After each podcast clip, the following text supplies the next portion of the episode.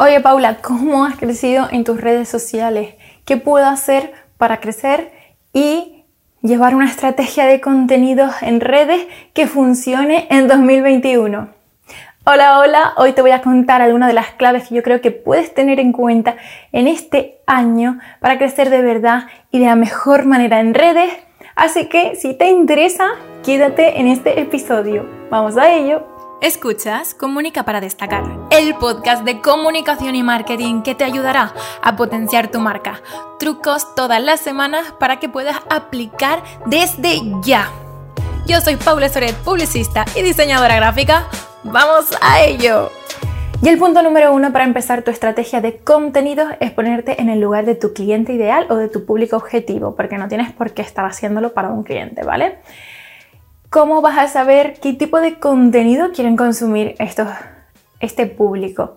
Pues lo más fácil que puedes hacer es directamente irte a espiar a tu competencia.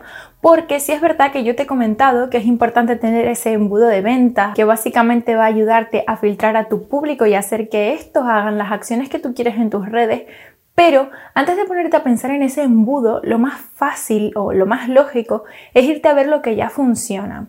Porque en el marketing tradicional sí es verdad que lo típico era crear esos perfiles de cliente ideal y todo esto. Pero si todavía no tenemos cliente ideal o no tenemos a ese público, lo más normal es ver quién está haciendo lo que nosotros queremos hacer, porque seguramente ya estará en el mercado, ir a buscar quiénes son sus clientes, ver cómo piensan, analizar comentarios, ver qué es lo que piden. Eso es lo más interesante que puedes hacer y lo más inteligente para llevar tu estrategia en redes sociales a otro nivel. En el punto número 2, te vas a tener que poner en situación y una vez analizada toda tu competencia y teniendo tus referentes bien claros y siempre ahí enfrente de ti, lo que vas a hacer es encontrar entre toda esa competencia cuál es tu valor diferencial y qué es lo que vas a estar aportando diferente a tu estrategia de contenido. Como ya te he comentado en otro de mis vídeos de Instagram TV que te compartí hace poco sobre Reels, digamos que dentro de una estrategia de contenidos hay tres tipos que tenemos que estar teniendo en consideración y son los contenidos virales, los contenidos para tus seguidores y los contenidos de venta, ¿vale? Y normalmente lo que viene siendo la proporción de este tipo de contenidos viene siendo un 80, 20, 10. Y si ese 10% van a ser tus contenidos de venta, es decir, donde vas a promocionar tus cosas.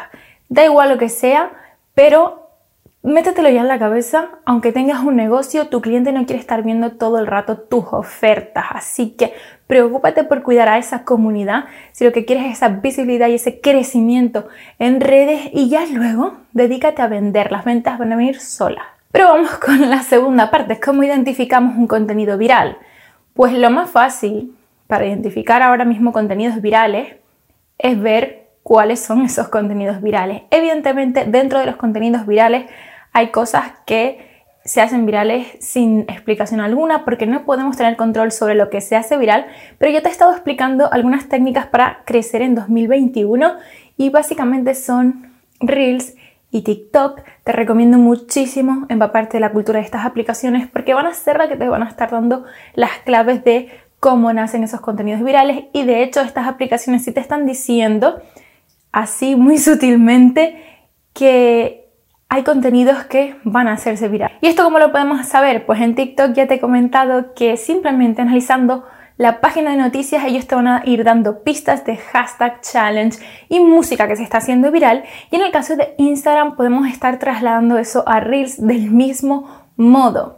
Igual que eh, nos podemos inspirar de contenido que sabemos que está funcionando para darle nuestro toque personal, lo que conocemos en marketing como curación de contenidos y muy importante, hablamos de inspiración, no de copiar ni de plagio. Esto es muy importante porque ha estado habiendo muchos problemas últimamente en redes sociales respecto a este tema. Si quieres que hablemos del tema, podemos hacerlo. Así que ten cuidado en cómo creas esa estrategia y esos contenidos. Una vez analizado ese público objetivo, vas a tener que tener datos como qué intereses tienen, qué edad tienen, es decir, qué rango de edad, y a partir de tener esos datos ya puedes saber en qué redes debes de estar.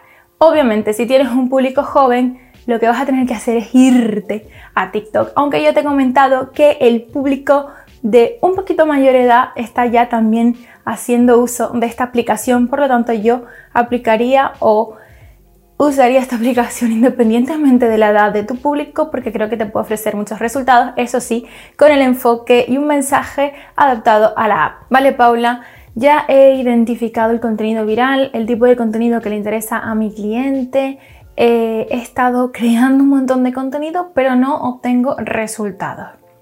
Vale, es que todavía quedan más cosas. Luego tenemos que fijarnos también en cómo lo vamos a comunicar no es lo mismo comunicarlo en un vídeo de XTV que comunicarlo en un reel, que comunicarlo en un TikTok. Ya de por sí, de punto de partida, tanto reel como TikTok tienen otro lenguaje y lo que vas a tener que tener en cuenta es captar la atención de tu público en los primeros tres segundos, porque si no, se nos va a ir. ¿Qué tenemos que comunicar o qué tenemos que conseguir en este tipo de formatos? Pues ser muy dinámico, jugar incluso con los tipos de plano, con la manera, con la música, cómo incluimos ese ritmo en ese lenguaje audiovisual y dar datos, píldoras de contenido que impacten realmente, llamen la atención y te sirvan para llevarlos a contenidos un poquito más en profundidad, ¿vale? Sin embargo, si estamos en otros formatos como ISTV, o incluso carrusel, estamos hablando de otro lenguaje. Hay que identificar muy bien estos lenguajes, saber cómo comunicarlos y saber también dar un poco con las palabras adecuadas para llamar la atención. Para esto, lo que te voy a recomendar básicamente es que estudies un poquito sobre copywriting, ¿vale? ¿Qué es el copywriting? El copywriting es una disciplina que si aún no la conoces te va a ayudar muchísimo a redactar mejor tus títulos, tus textos dentro de las redes. Cómo lo dices va a determinar en gran parte el éxito de ese contenido. Y luego, el contenido en sí tiene que acompañar a eso que estás prometiendo. Y una vez hecho este breve resumen de lo que debes de hacer, vamos con el calendario editorial que ya te he comentado y tienes en mi tienda incluso plantillas gratuitas para que empieces a hacer ese calendario. Es de vital importancia para esa estrategia. ¿Por qué? Porque en tu calendario vas a poner y a dividir muy bien qué días publicas un tipo de contenido y qué días publicas otro tipo de contenido. Vas a poder dividir muy bien esa oferta que le vas a plantear a tu cliente y luego vas a poder ir haciendo esas modificaciones en función de su respuesta. Pero básicamente si no tienes un orden, una constancia en tus redes sociales, déjame que te diga que vas a probablemente no vas a alcanzar esos objetivos que te propongas. Primero nos ponemos unos objetivos, sobre todo con la metodología SMART, que también tienes un post sobre eso en mi blog. Y luego, para conseguir esos objetivos, vamos a implementar una serie de estrategias y tácticas que vamos a aterrizar en ese calendario editorial, vamos a proponer tipos de contenidos, vamos a medir a nuestra audiencia con herramientas que también te he comentado como encuestas, cuestionarios, todo el rato se trata de hacer testeos, de analizar, analizar, analizar.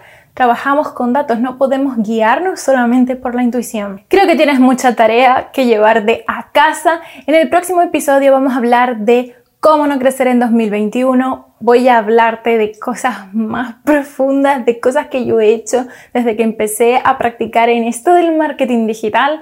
Así que si quieres no caer en estos errores, te espero la próxima semana. Déjame en comentarios o cuéntame qué te ha parecido este contenido y nos vemos en el próximo episodio. Hasta luego.